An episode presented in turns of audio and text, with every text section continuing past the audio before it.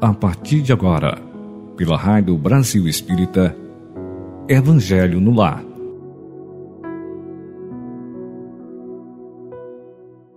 Bom dia, boa tarde, boa noite. Está, está entrando no ar nesse momento a Rádio Brasil Espírita com mais um dos seus programas que chega até você através da internet. Saúdo a todos em nome de Jesus. Eu me chamo Josael Bruno e me coloco a partir desse momento com vocês para conversarmos, para refletirmos, para estudarmos o Evangelho à luz da doutrina espírita. Esse é um trabalho que chega por meio da internet, uma das rádios espíritas que chega até você. Nosso propósito com esse trabalho é é a divulgação da doutrina, que esse conhecimento chegue até você, ele traga consolo, lhe traga reflexão e lhe permita que juntos, nesses breves momentos, possamos conversar em torno do Evangelho. Esse é um programa espírita que lida com a questão do Evangelho à luz do Espiritismo. Nós trabalhamos a obra Evangelho segundo o Espiritismo e em torno dela tecemos reflexões. Convido a você nesse instante a juntos podermos conversar, trocar ideias e avançarmos no nosso conhecimento, na ampliação da nossa consciência que o Espiritismo nos proporciona. Portanto, a partir de agora, eu, Josael Bruno, me somo a você e aos esforços de Márcio Eduardo e de toda a sua equipe que comanda a Rádio Brasil Espírita a Rádio Brasil Espírita é uma iniciativa dos companheiros em Alagoas, os companheiros do movimento espírita, que se dedicam à divulgação dessa que é uma ferramenta importante para que possamos refletir em torno da nossa vida, da nossa vida como seres imortais que somos espíritos temporariamente encarnados. Por isso convido a você, nesse instante, a mentalizarmos a figura do Mestre Jesus. Sim, o Espiritismo é uma doutrina cristã e tem em Jesus seu modelo e guia. E essa obra, em torno da qual conversaremos, é uma obra que busca fazer molhar ao, as verdades do Cristo, a sua moral, a sua ética, à luz do conhecimento do Espiritismo, dos conhecimentos espíritas. Então, permaneça em paz onde você estiver, nessa manhã, nessa tarde ou nessa noite que você tem acesso a esse conhecimento, a essa informação, a essas palavras que chegam até você. E convido que visualize a paz, o amor, a concórdia entre as pessoas, para que possamos começar o trabalho desse instante. Dando continuidade ao nosso trabalho do Evangelho no Lar vamos começar as nossas reflexões. Como fizemos das outras vezes e como fazemos habitualmente, começamos com a leitura de uma página preparatória. Hoje, a página chama-se Caridade e Reencarnação. Seja sempre acolhedor para com aquele que retorna ao convívio doméstico, independentemente das relações construídas no passado. Quem retorna recebe uma nova chance para aprender. Ofereça-lhe, portanto, a caridade do seu perdão a possíveis equívocos, que possa ter cometido. Quem retorna para uma nova experiência em corpo físico, desculpe, em corpo físico, ao receber carinho e amor, reiniciará sob novas condições e aprenderá em sua companhia o valor da caridade e o valor do perdão. Quem retorna, mesmo na aparência de uma criança, é um espírito à espera de compreensão, acolhimento e de uma nova chance de uma convivência pacífica. Seus pais, como você, são espíritos imortais, vivendo a experiência de contribuir para a sua inclusão, educação, e amadurecimento em uma nova encarnação. Honre-os, respeitando-lhes as limitações e as condições em que se situaram na vida. O que você recebeu deles foi o que puderam lhe proporcionar e o que lhe coube diante do seu passado. Considere que foi seu merecimento, não lhe cabendo cobrar ou culpá-los pelo que aconteceu. Sua caridade para com eles se inicia pela gratidão de terem possibilitado o seu retorno a uma nova existência corpórea. Seja sempre compreensivo com o que você não tem competência nem possibilidade de mudar. Seja atencioso com os idosos, pois também, como você, são espíritos imortais e estão completando mais uma jornada existencial. Um dia, você também viverá essa fase e desejará a compreensão do outro no que diz respeito às diferenças de visões, de ritmo e de sentido de vida. Tenha paciência e seja caridoso com o idoso, principalmente aquele que compartilha a existência ao seu lado, com, com ou sem laços consanguíneos.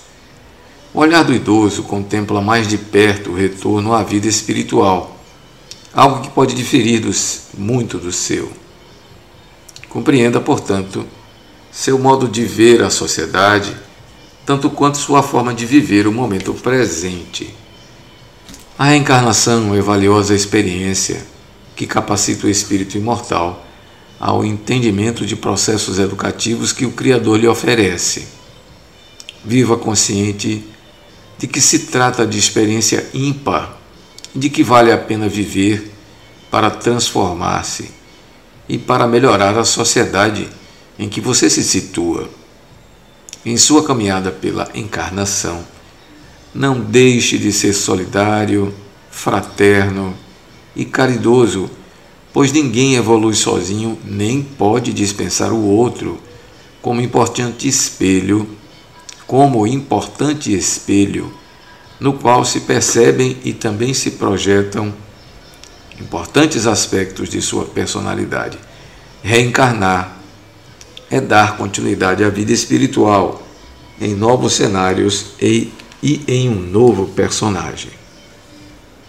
Portanto, temos aqui para a nossa reflexão caridade e reencarnação, um tema sempre importante, sempre atual, sempre oportuno e nos favorece a possibilidade de refletir em torno da importância dessa presente encarnação, do manejo desse personagem, da vivência na etapa carnal da nossa vida imortal.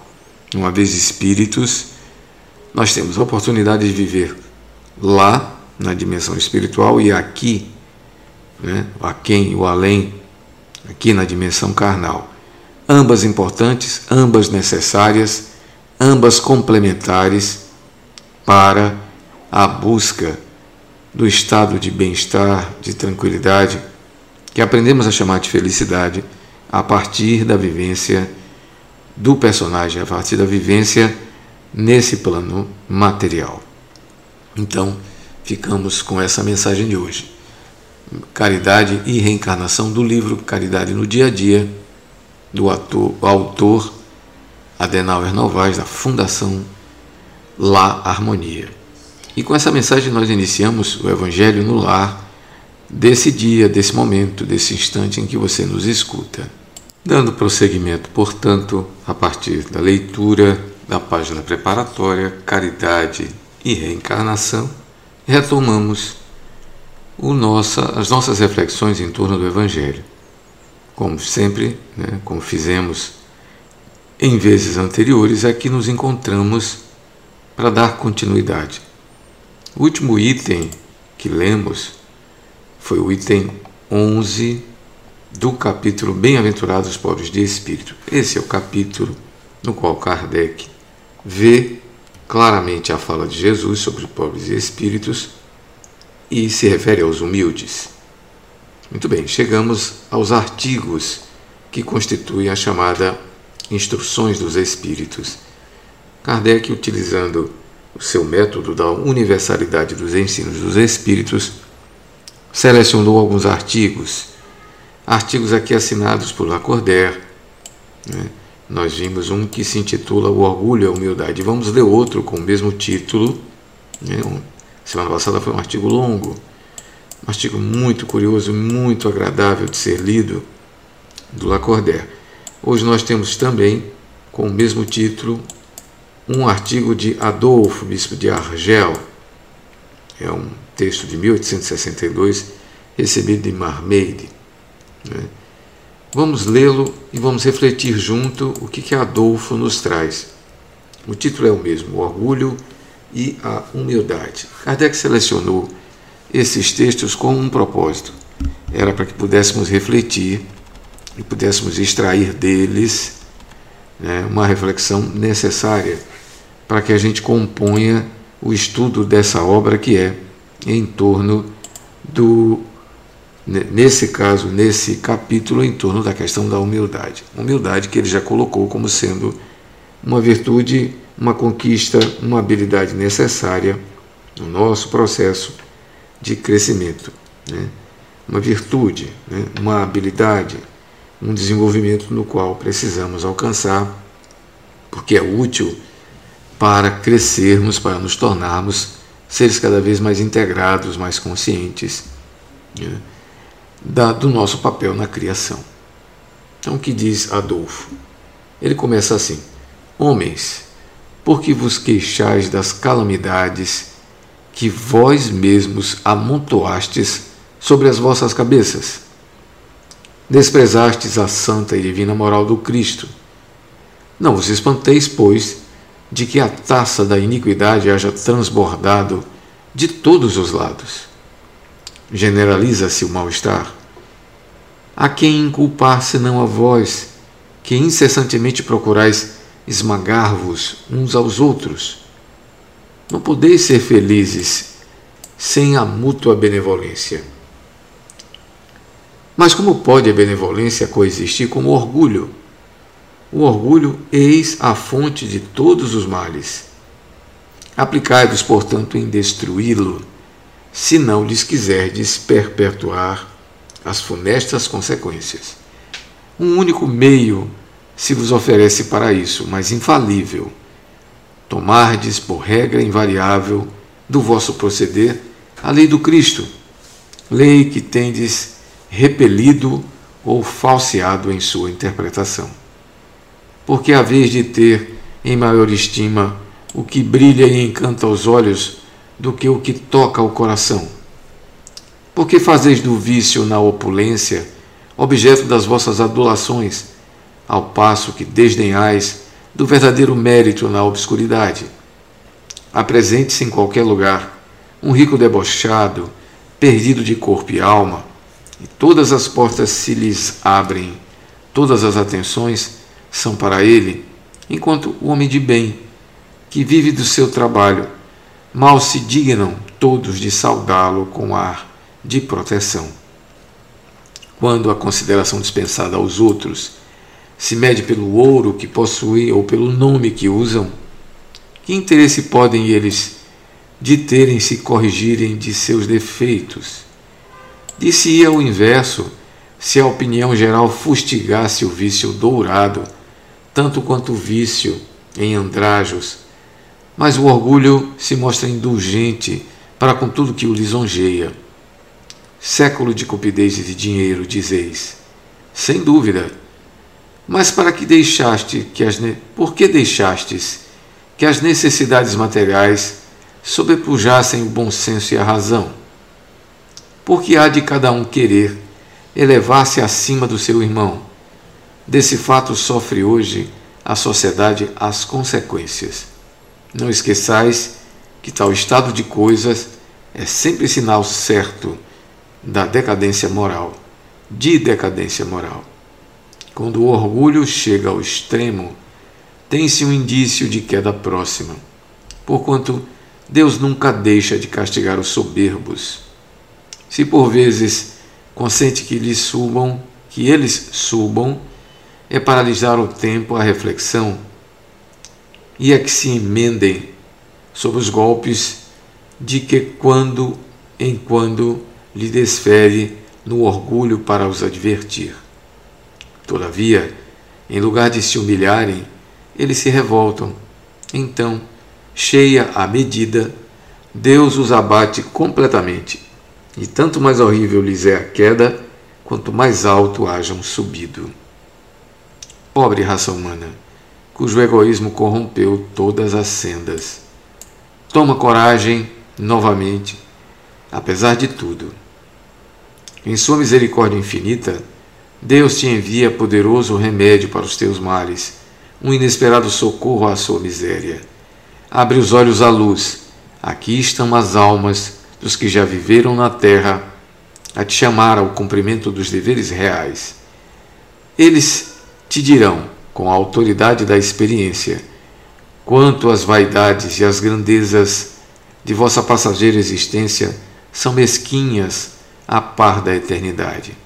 Dir-te-ão que lá o maior é o que haja sido mais humilde entre os pequenos desse mundo, e que aquele que mais amou aos seus irmãos será também o mais amado nos céus.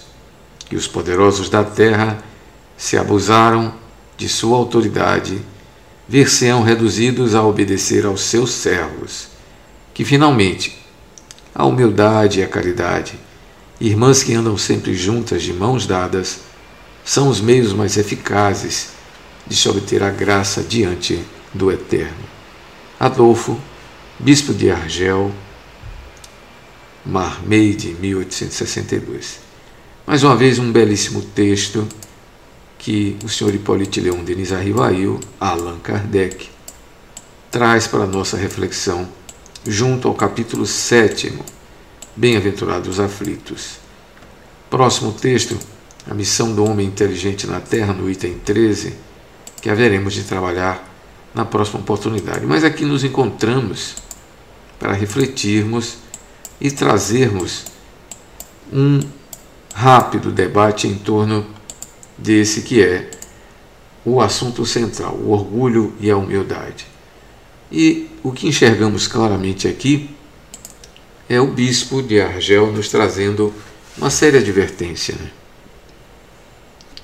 Porque se queixam os homens das calamidades, se eles próprios amontoaram essas calamidades em suas próprias cabeças. Né?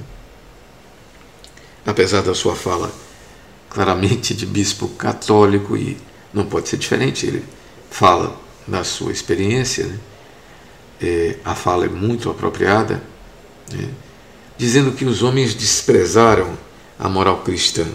Né? E de fato, ele se refere ao século no qual viveu e no século para o qual trazia e trouxe o século XIX, né, trouxe a sua mensagem.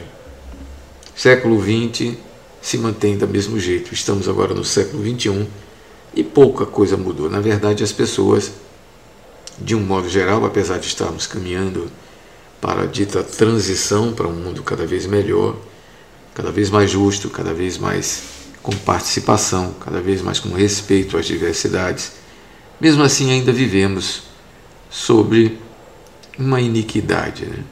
E é interessante ver que o que ele se refere aqui é o conjunto dos comportamentos inadequados que a população humana, em sua grande totalidade, aqui e acolá, ainda mantém. E há um mal-estar generalizado. É dessa época que o próprio Freud escreve um artigo muito curioso, uma obra que trata desse mal-estar da civilização, dessa incapacidade do homem lidar consigo mesmo diante das leis, diante dos seus impulsos, diante da necessidade de deixar um autocontrole e de dar um limite a seus seus próprios instintos. Muito bem. Não estamos diferentes hoje em dia. Na verdade, é importante que a gente contextualize, mas perceba que a advertência do bispo é adequada. Né? É preciso que a gente busque um jeito moral mais coerente com nossas crenças, com os nossos valores, e de fato não é através do orgulho que ele vai se dar. A advertência do bispo é objetiva e adequada. O orgulho é a fonte de muitos males. É através dele que o ser humano tem se debatido com uma série de problemas. É sim o orgulho para nós um grande problema. O desafio do homem moderno é tentar viver na Terra sabendo-se espírito imortal, na busca de relações cada vez mais saudáveis. O bispo aqui nos traz uma reflexão né? e convida as pessoas a inverterem os papéis que se dão geralmente aos chamados ricos debochados, perdidos de alma, para que se abrem as portas. Né? E como as portas não são abertas com a mesma atenção para aquelas pessoas que são homens de bem, os humildes, né? muitas vezes vivem exclusivamente do seu trabalho, se dedicam às suas atividades, aos seus afazeres e não são valorizados da mesma maneira que os dissolutos. Né? Nós vivemos hoje claramente, cada vez mais com as redes sociais, aqueles que fazem de palavrões de posturas quitochescas, né? de posturas violentas, às vezes até abusivas, perante a diversidade, perante a diferença de gênero, a diferença de raça, a diferença de cor, e são apulpados pela sociedade. Recentemente vimos um desses reality show em que pessoas ficam confinadas apenas aos olhos de câmeras né, e executando tarefas, disputas e, e revelam a sua natureza, as suas personalidades, seus caráteres e se mostram pessoas muito mais frívolas, muito mais voltadas para o mundo da carne, com pouco conteúdo, muitas vezes incoerentes, e os organizadores fazem de propósito para que eles se rivalizem entre si, criam as chamadas tretas, para que eles revelem aspectos de sua personalidade, embora todos saibam que se trata de um jogo né? e que as pessoas apresentam apenas o seu lado, digamos, planejado. E são justamente aqueles que têm maiores habilidades nesses disfarces, nesses planejamentos, que obtêm sucesso. E foi o que aconteceu nas últimas semanas. Vimos um dos ganhadores né, é, conseguirem obter o prêmio máximo, né, enquanto que os outros foram sendo colocados para trás a partir de movimentos bem engendrados. Né. Então, o bispo de Argel aqui, realmente o Adolfo vai em cima dessa questão. Né? Fala da cupidez, fala da lisonja, fala dos bens materiais se sobrepondo aos bens espirituais, né? enquanto a nossa sociedade parece se deleitar com isso. E ele adverte, né? mesmo dentro da sua linguagem católica, ele adverte isso como decadência moral. Né? Talvez a linguagem de hoje em dia fosse um pouco diferente, mas pouco muda, o sentido talvez fosse outro, as palavras fossem colocadas de outro jeito, mas chama a atenção para a questão do orgulho e da humildade. O quanto os humildes são colocados em segundo plano e enquanto os orgulhosos parecem atrair para si a atenção dos outros orgulhosos. Né? E chama-se, então, para isso como sendo decadência moral. Né? A visão que ele traz é uma advertência para que não coloquemos a nossa atenção nos orgulhosos, naqueles que vivem do verniz, naqueles que eh, se aparecem para a sociedade de uma forma apenas externa, sem revelarem seus conflitos, suas dificuldades, e faz uma advertência para que valorizemos mais a humildade e valorizemos menos o orgulho, né, a aparência, a fama. Ele conclui dizendo que a raça humana né, está sendo corrompida, né, está sendo corrompida pelo egoísmo e pelo orgulho. E é preciso que tenhamos coragem e confiemos na misericórdia infinita de Deus, que tem feito tudo para que nos acordemos. E aí ele faz uma, um adendo em relação ao Espiritismo. O que é o Espiritismo, senão a voz das almas que já não vivem na terra, advertindo os homens para os seus deveres reais. E que deveres são esses?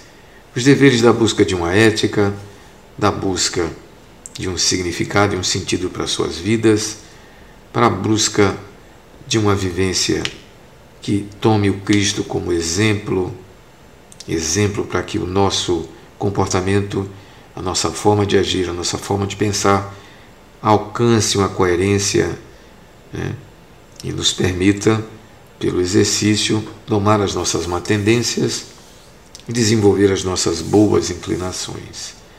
O Espiritismo nos convida a isso. E o bispo aqui nos traz uma advertência com relação a isso. Nos dizendo que muitas vezes o humilde, esse que é humilde, na verdade, carrega consigo qualidades morais consistentes que fazem diferença no plano espiritual. Né? E ele faz uma fala belíssima no final. Aquele que mais amou os seus irmãos será sempre também o mais amado. Né? Que os poderosos da terra que abusaram da autoridade, se dela abusaram, terão que obedecer aos seus servos. Ele faz aqui uma fala muito importante. Né? Aos orgulhosos cabe um certo rebaixamento para que abandonem o orgulho. O efeito do sofrimento nesse caso é pedagógico. Há, porém, aqueles que se revoltam quando as circunstâncias que aprendemos chamar de Deus lhes retiram do pedestal auto-inflado em que se colocaram. Né? Na verdade, a reencarnação nos permite, por meio delas e até na presente encarnação, experimentar a possibilidade de ser e de não ser. Né? Ser importante, ser visto, ser apulpado, mas também a oportunidade de não ser, de viver no ostracismo, de ver a sua fama ser retirada, ser substituída, e quanto, quantas vezes nós vemos isso na sociedade, né? e também de ter e de não ter, de ter fama, sucesso e dinheiro, e de não ter como uma experiência de crescimento para que desenvolva-se o oposto ao orgulho, que é exatamente a humildade. Né? Não nesse sentido de que ao sofrer nós ganharemos o paraíso e que seremos recebidos no céu. Não. Mas o orgulhoso vai estar na presença do orgulhoso nesse e no outro plano. E o humilde, o simples, aquele que já adquiriu a habilidade de lidar com o ter e não ter, com o ser e não ser, que adquiriu resiliência e aprendeu a desenvolver esse valor sério e importante para o crescimento que é a humildade, esse transitará nas esferas de poder ou fora dela, sem perder a sua coerência, sem perder o domínio de si mesmo, sem deixar de ser quem é. Então ficamos aqui hoje com as advertências do Adolfo Bispo de Argel para continuarmos no capítulo Bem-aventurados pobres de espírito. Concito a todos nesse instante que agradeçamos a Deus pela oportunidade, pela bênção da vida, pela saúde do corpo ou não, que a ausência ou não de saúde do corpo não significa que não possamos ter equilíbrio emocional, bem-estar e encontrarmos paz em nosso caminho. Né? Não é necessariamente castigo ter castigo divino, ter dificuldades, ter limitações, não. São possibilidades evolutivas. E é nesse sentido que convido a todos, todos nós, para nos somarmos mais uma vez numa forte vibração em torno da paz no mundo.